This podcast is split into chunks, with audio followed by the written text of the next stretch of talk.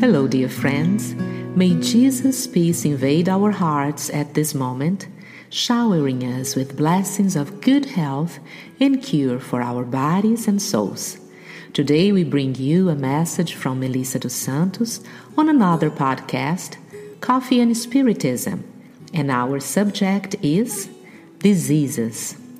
It's lesson 21 from the book Episódios Diários, Daily Episodes by Joana de Angelis, Psychography of Divaldo Franco. We'll read now a passage from it.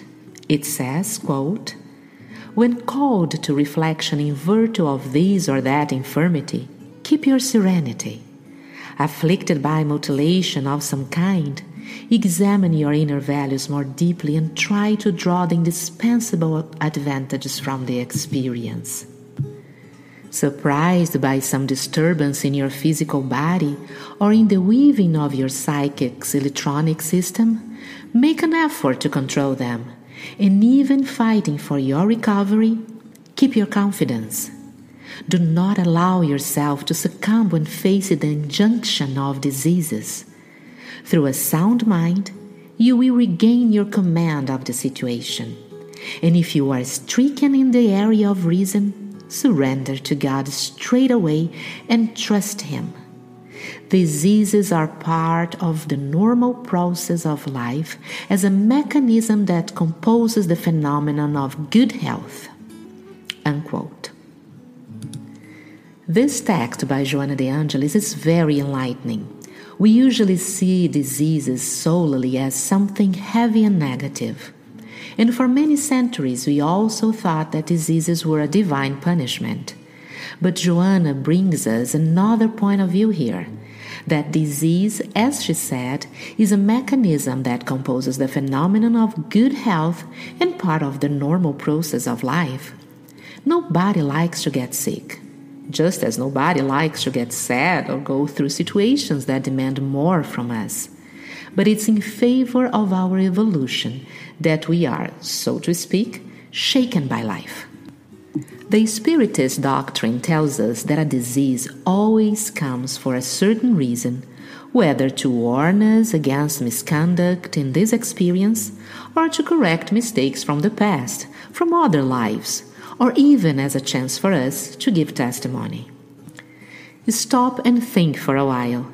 How many times do we find ourselves in the wrong path and a disease comes and strengthens us again?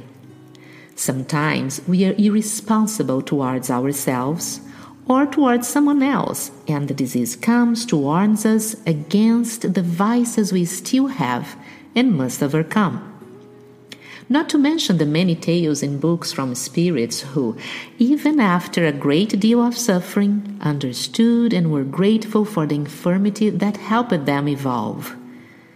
That doesn't mean that we should look for diseases in order to grow or that we shouldn't treat them or prevent them. Quite the contrary. It's our duty to take good care of our body and our health. Looking for the cure and believing in it is also our duty.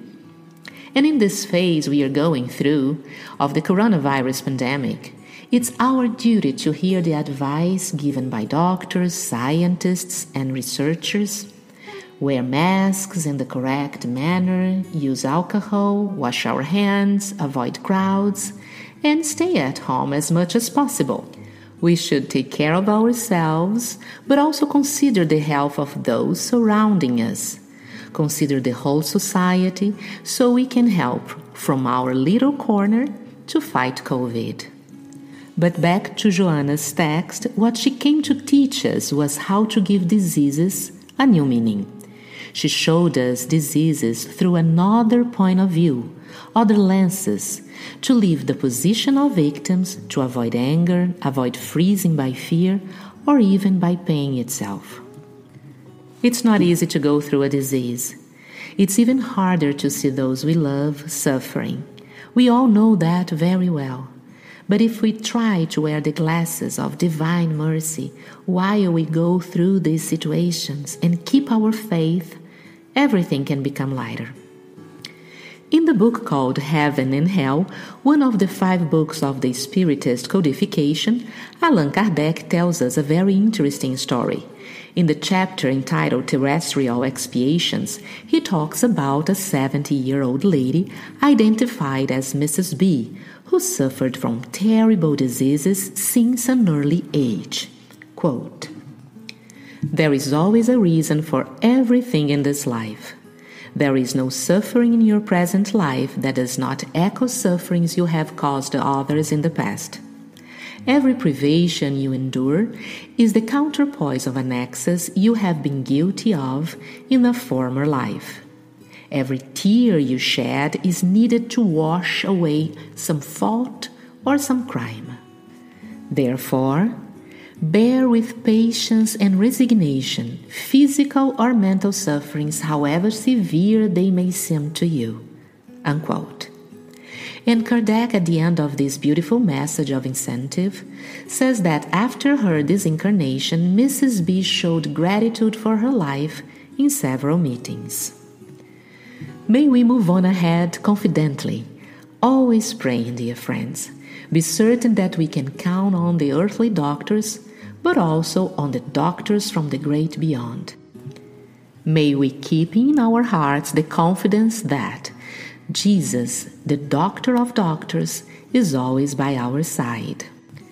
Remember that when he performed his cures, Jesus always said, quote, Go in peace.